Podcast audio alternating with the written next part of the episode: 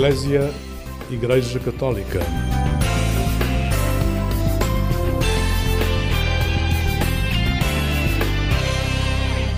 Olá, uma boa noite. Está com o programa Eclésia que hoje recebe o padre André Fetsko. As suas raízes estão na Polónia, mas eu arriscaria dizer que o seu coração está em Angola.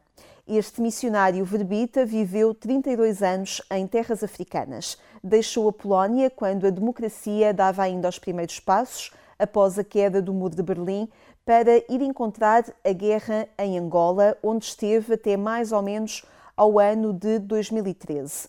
Hoje é pároco de uma comunidade nos arredores de Lisboa e recebeu recentemente uma medalha de mérito missionário atribuída pela Conferência Episcopal da Polónia. Olá, boa noite. Boa noite. Padre André Fetsko. Como é que nós dizemos André em polaco? Andrzej. Mas habitualmente tratam-no por Padre André.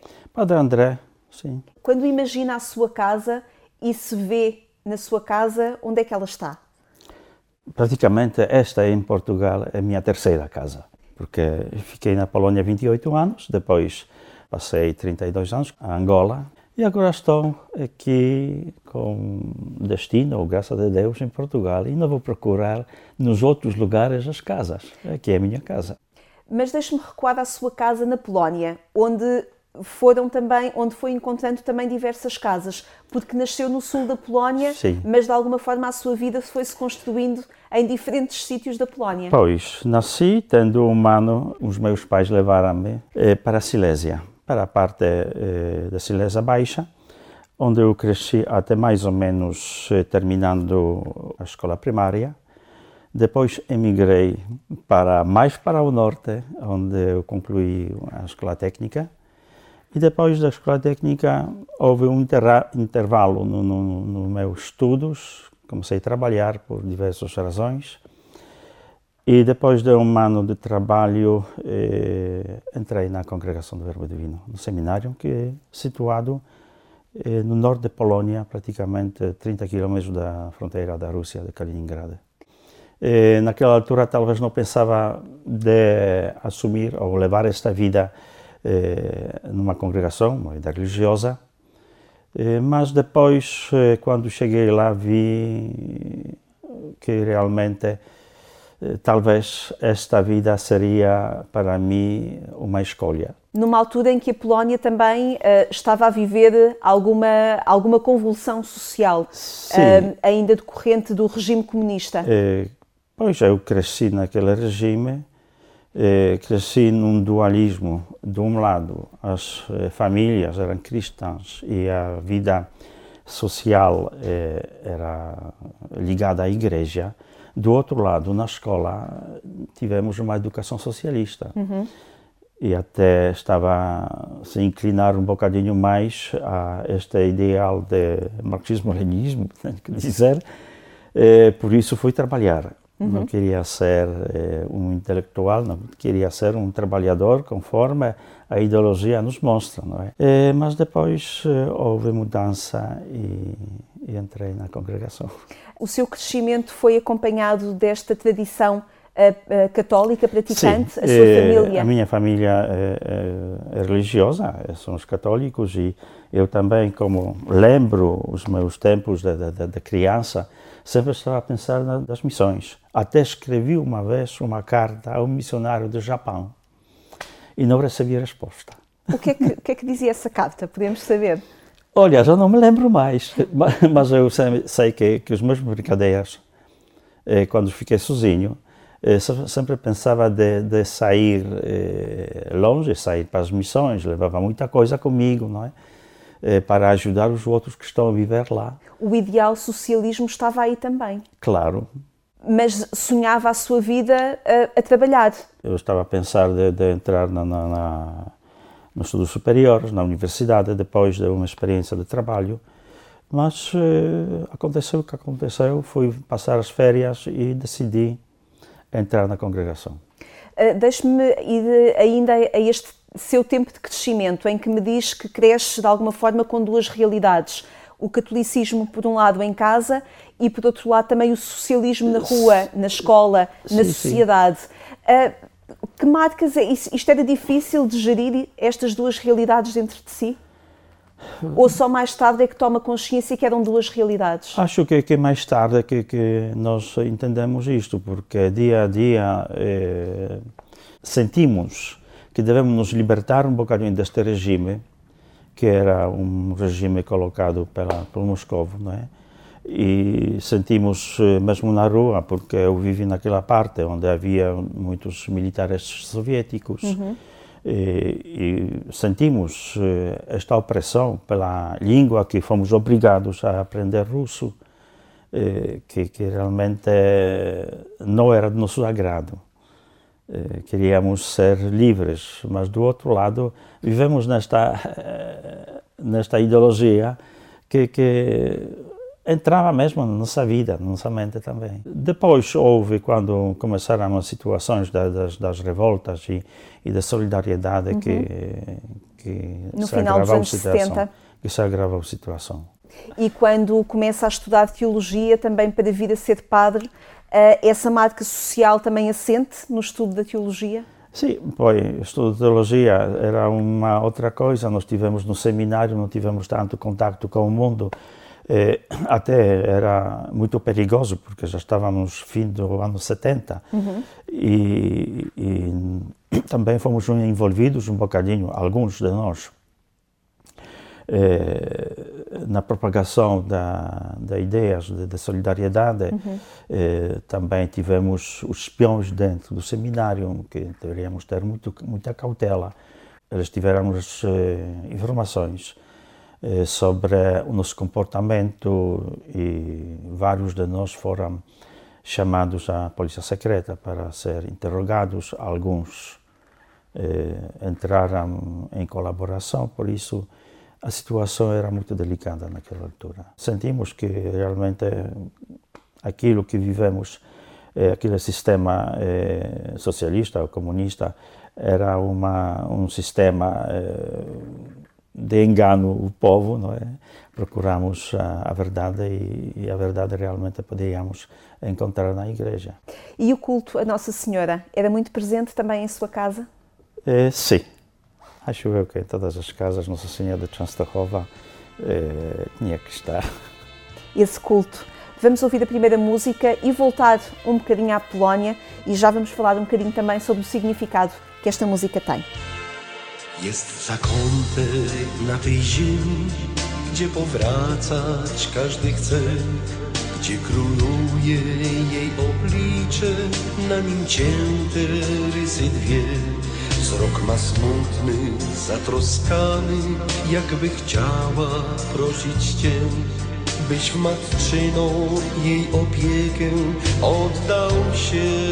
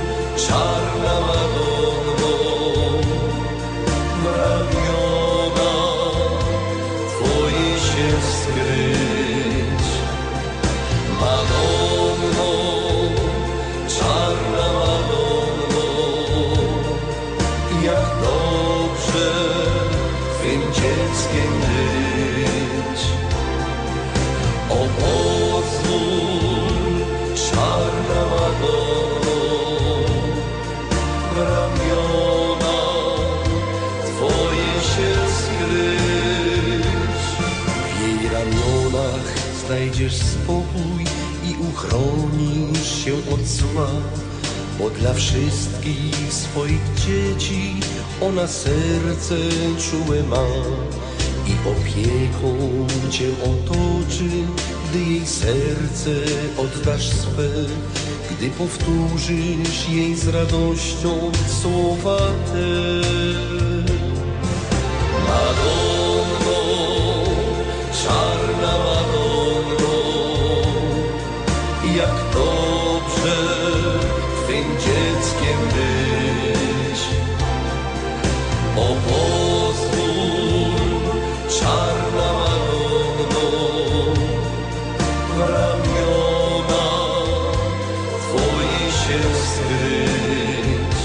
Ouvi o Padre André cantarolar esta música quando a estávamos a ouvir. Recua à Polónia quando ouve esta música?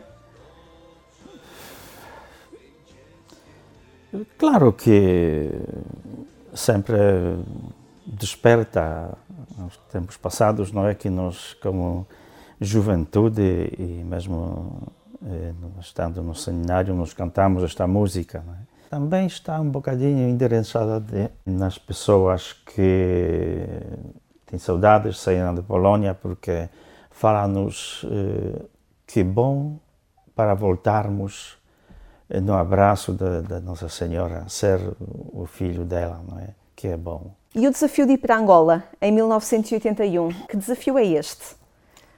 Nós escolhemos o lugar de onde gostaríamos de trabalhar.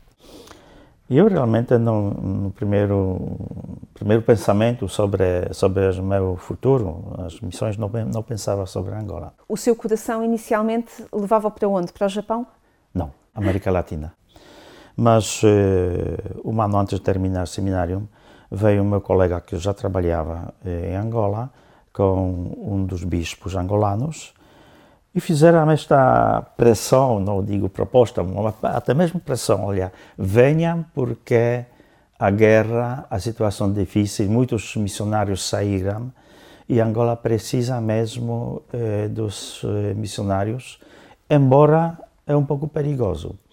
Eh, do outro lado, o colega disse que, olha, nós encontramos-nos muito bem neste sistema angolano, porque os angolanos também têm uma experiência de ser um país socialista. É? E o que é que encontrou em Angola? Chega lá no ano de 1981, com a guerra Sim. a decorrer.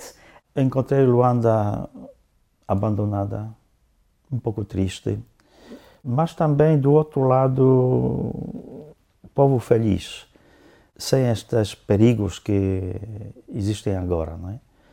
sem roubos, sem assaltos. O povo que ainda estava a lembrar os tempos idos, era, era seis anos, não é? Depois da independência. Exatamente. Praticamente não funcionava nada, nem lojas. Eh, pronto, vivia-se assim, nem, nem, nem bares, nem restaurantes Fiquei algum tempo, pouco tempo em, em Luanda, depois recebi primeiro destino eh, na missão de Kakolo, que é na diocese de Saurimo, que é leste de, Angola. Uhum. E lá comecei a trabalhar eh, numa equipa internacional. Estava o, um padre português, um padre eh, filipino e o terceiro eh, colaboramos também com as Irmãs eh, Missionárias de Maria. Foi um tempo muito bom, muito feliz para mim. Tivemos um terreno vasto, mais ou menos 300 quilómetros da missão para chegar à última comunidade. E comecei a fazer, a trabalhar aquilo que, que imaginava trabalhar, não é? ir nas missões e, e estar lá no, no, no, meio do povo. Porque aquela região eh, podemos, poderíamos eh, considerar como primeira evangelização. Uhum. Mas encontramos lá também uma fé assim bem forte. Eh, eu admirava os catequistas e, e cristãos e comunidade cristã que eram mesmo vi, eh, viviam a sua fé não olhando nas dificuldades. Eles poderiam vir eh, dezenas de quilómetros a pé para participar nos encontros, eh, ir os 40, 50 quilómetros para participar eh, na Eucaristia, na missa, que se celebrava duas, três vezes por ano. E pronto, isso também, naquela altura tivemos mais ou menos, acho eu, se não me engano, 80 comunidades, né? nesta distância toda. Então é foi um, um trabalho, um desafio mas do outro lado também tivemos que olhar para a nossa vida, eh, porque não havia lá nada. Mesmo o gasóleo, que era uma base para funcionar, para ter luz, é? um pequeno gerador, tivemos que eh, transportar de, de Luanda. São 1050 quilómetros, com as estradas nem sempre boas.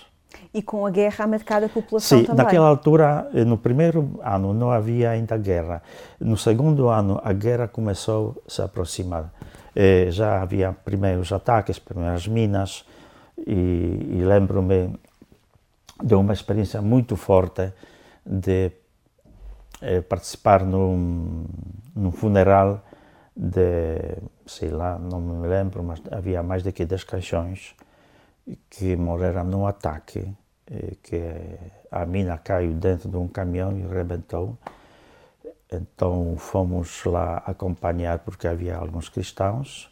Depois da cerimônia na igreja, fomos na, no cemitério com uma irmã, eh, por acaso japonesa. E lá não conseguimos realizar as orações porque os militares parece entraram numa fúria, começaram a disparar, nos deitávamos no chão. É, são estes momentos fortes, né? Que, que, as pessoas não se controlam. Mas a guerra não afastava as pessoas da religião, não afastava, não, não, não fazia diminuir a fé. Pelo contrário, pelo contrário, as pessoas estavam à procura de, de uma segurança na, na igreja. 32 anos em Angola, dá para fazer muita coisa. Eu digo que primeiros anos da guerra, quando depois passei para trabalhar no norte, missão de Nezeto, não tivemos eh, condições nem de trabalho, nem de saídas, porque cada saída, coisa assim perigosa, ou passa ou não passa, houve ataques. Chegou a ter medo lá? Sim, cada pessoa tem medo. Não, não, não vi as pessoas sem medo. Eu lembro, acho que uma vez eh, ia de Land Rover e vi um militar com a bazuca lá perto da estrada, no bosque, está mesmo colocar a arma contra nós. Então eu digo, eu não sei como passei. Foi totalmente silêncio dentro do carro. Eu não podia mexer com as pernas, ainda bem que segurava no acelerador. Passamos depois de alguns quilômetros parei para recuperar as forças e outras pessoas também.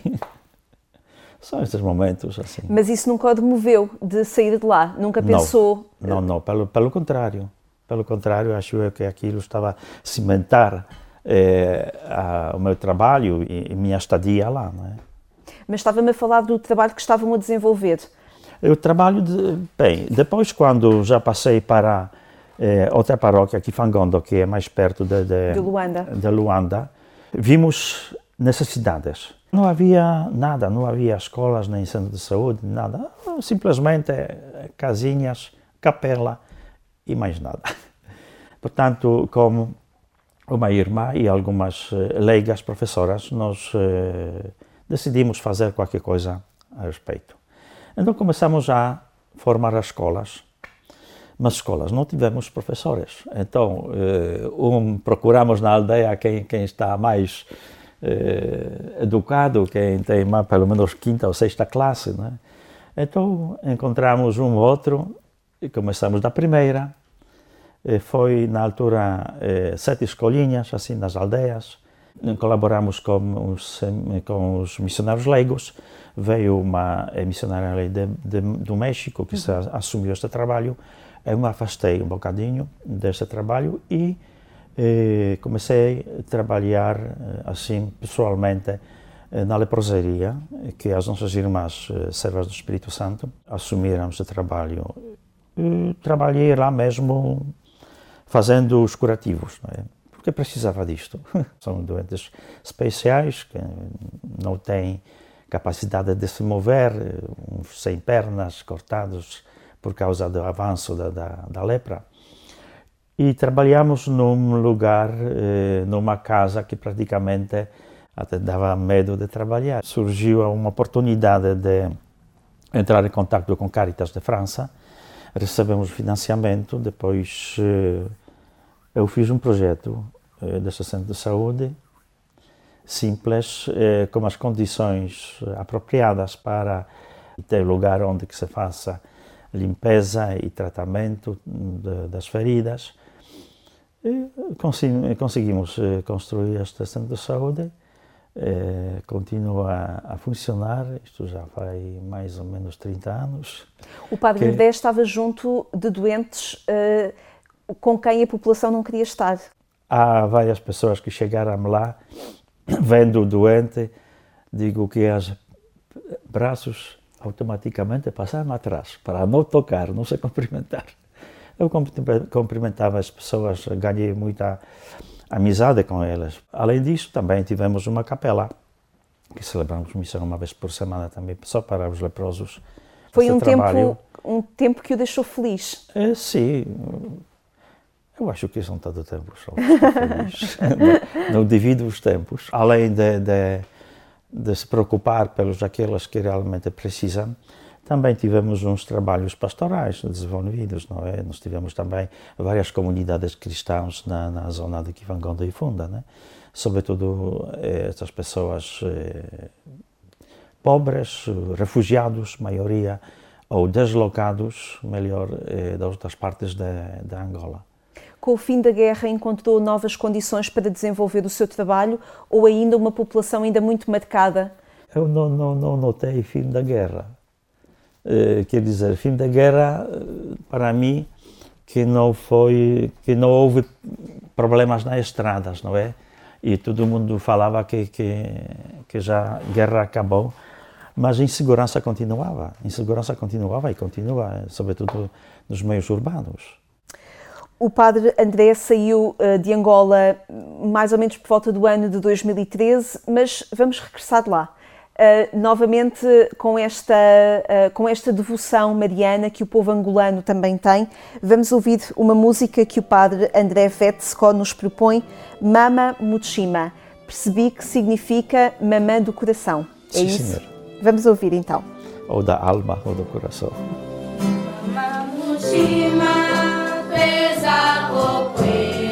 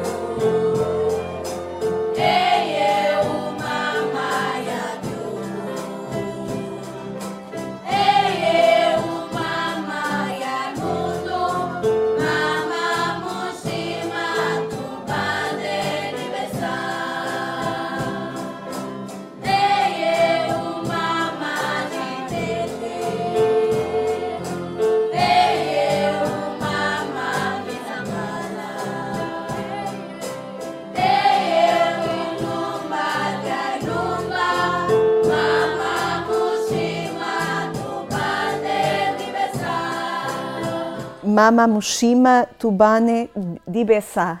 O que é que cantam estas pessoas? Isso, sobretudo, renascimento de, da fé da Mushima, sobretudo, que o santuário estava destinado a acabar, mas graças a Deus e a presença de Nossa Senhora começou a reviver, reviver na tal maneira que Mushima tornou-se um santuário mais importante eh, em Angola, para os angolanos. As, as celebrações uh, em África uh, Há quem diga que deixa saudades, porque eram de tal forma, são de tal forma vividas e vivenciadas, também pela experiência de se fazer quilómetros, como o Padre André sim. dizia, de se fazer quilómetros à procura de, de participar na celebração eucarística. Ahm, deixa, deixa saudades este, este tom festivo com que os angolanos participam nas celebrações. Não são angolanos, mas em geral africanos. Eu tenho essa sorte que eu posso matar a minha saudade. É verdade, é Porque verdade. tenho a comunidade de, de, da Quinta de Mocho, que são eh, praticamente todos africanos, e as missas são mais animadas. E o facto de estar nessa comunidade, eh, acompanhar esta comunidade também africana, ajudou a fazer a transição? Porque em 2013 Sim, ajuda, veio ajuda, para Portugal, ajuda não é? Até, agora, não é? Porque ainda não me, não aceitei ainda em 100% eh, viver eh, nesta estrutura europeia. é? Muita coisa que não é necessária é difícil, difícil de, de- de- de se adaptar. Em primeiro lugar, temos relógios, não é? agora temos telemóveis que também atrapalham nas, nas, eh, nas missas. E tudo está marcado pelo tempo, mas do outro lado, acho que, que do outro eh, lado estamos a perder também tempo procurando o tempo, não é isso? Esse foi talvez o, o maior impacto. Sim, sim, sim, sim, sim. Tem visitado a Polónia? Sim, até fui há pouco tempo receber, receber aquela medalha. Precisamente, a medalha de mérito missionário. Eh, Como é que sim. recebeu esse reconhecimento dos bispos da Por- Polónia? Recebi por causa, de, acho eu, que mais da, da clínica de São Lucas. Também surgiu de uma necessidade. Uma das irmãs também me chamou, que trabalhou aqui em Fangonto, num centro de saúde. Eh, Difícil dizer centro de saúde, um quarto, menos do que isto. E havia mais ou menos 70 pessoas a transpirar nestas condições. E ela me pediu para fazer qualquer coisa também, ampliar. Em Luanda, às vezes, eh, as pessoas se encontram, eh, digamos, como os brancos, não é? Havia lá um eh, senhor português, um engenheiro, trocando as ideias, falei com ela e ela me indicou outra, outra senhor, outro senhor das empresas eh, petrolíferas para ir e apresentar eh, um Um projeto. projeto. Eu fui, recebi 400 mil dólares. Pronto, recebi, então vamos trabalhar e isto for, foi quatro etapas de desenvolvimento deste centro. Primeiro fomos eh, gabinetes eh, de atendimento, raio-x, gabinete de raio-x, depois um laboratório, depois parte de internamento, mais laboratório. Depois entramos aos projetos mais sérios da Comunidade Europeia. Quarto etapa era eh, se preocupar pelos doentes eh, de, de SIDA e tuberculose. Eh, Também foi um investimento de, de mais construções pavilhão e mais laboratório e mais esta toda a estrutura. Mais ou menos depois de dois, três anos eh, do funcionamento do centro, claro que sozinho eh, as pessoas não trabalham, não é? Então, eh, naquela altura já tivemos a atender 25 mil pessoas por ano. Então já, já foi uma máquina que começou a andar e cada ano estava a subir. E esta medalha de mérito vem reconhecer esse trabalho. Sim, sobretudo este trabalho. Eh, e é, o- é uma oportunidade para se olhar para as missões, este reconhecimento dos bispos do Episcopado da Polónia é uma oportunidade e uma chamada de atenção para o trabalho que se desenvolve nas missões. Sim, isso boa ideia de mostrar o trabalho das missões, mostrar sobretudo quando o Senhor na, no, no início desta desta toda a cerimônia disse que nós ouvimos só os problemas e guerras e não sei o que mais e mortes, mas também há muita coisa boa que se faz neste mundo e é bom que também começamos a divulgar eh, estas, este trabalho esta situação. E é dessa forma que gostava de olhar para a Igreja hoje. Sim, eh, mas não podemos esquecer da outra parte da igreja, da evangelização, não é? Porque o nosso, eh, nosso papel principal não é construir. Fiz porque, porque talvez tenho esse talento, não é? E consegui fazer. Mas eh, o nosso trabalho é o trabalho pastoral, evangelizar e, E também fizemos muito eh, a parte da formação dos catequistas, sobretudo em Angola. Conseguimos criar uma escola dos catequistas, formamos muitas, muitos catequistas que depois trabalharam nas suas comunidades, porque o trabalho pastoral nestas distâncias que não há padres, não é? e às vezes não se pode chegar, mas tem lá o catequista formado que assume este trabalho de conduzir o, o seu rebanho a Deus. O padre é um som, não é? Não, já, já passou esta ideia de, de padre que, que ele sabe, ele manda e eu até sinto-me mal quando as pessoas me dizem ah, padre tem que mandar. Não, padre não é para mandar. Nós temos que sentar, discutir, resolver juntos. E é dessa forma que procura construir Tento todos fazer. os dias a sua comunidade no período velho. fazer. Sente lá que tem espaço para construir a igreja dessa forma. Sim, esta, esta igreja sim, porque a outra vai ser difícil. Muito bem. Padre André, muito obrigada por teres vindo falar connosco ao programa Eclésia. Agradeço muito também falarmos desta igreja que se constrói e também desta realidade em terras da África que é tão importante nós mantermos no nosso horizonte. Obrigado. O programa Eclésia termina aqui na rádio, mas visite o portal de informação da Agência Eclésia, onde pode voltar a ouvir esta conversa com o padre André Vetsko. É também no portal agência.eclésia.pt que fica a conhecer o podcast Alarga a tua tenda para descobrir como hoje se sonha a construção da igreja. No sábado de manhã estamos de regresso aqui à Antena 1 para começar o dia consigo. A jornalista Sónia Neves dá-lhe os bons dias pelas 6 horas. Eu sou Lígia Silveira, obrigada por ter estado connosco, desejo-lhe uma vida sempre feliz.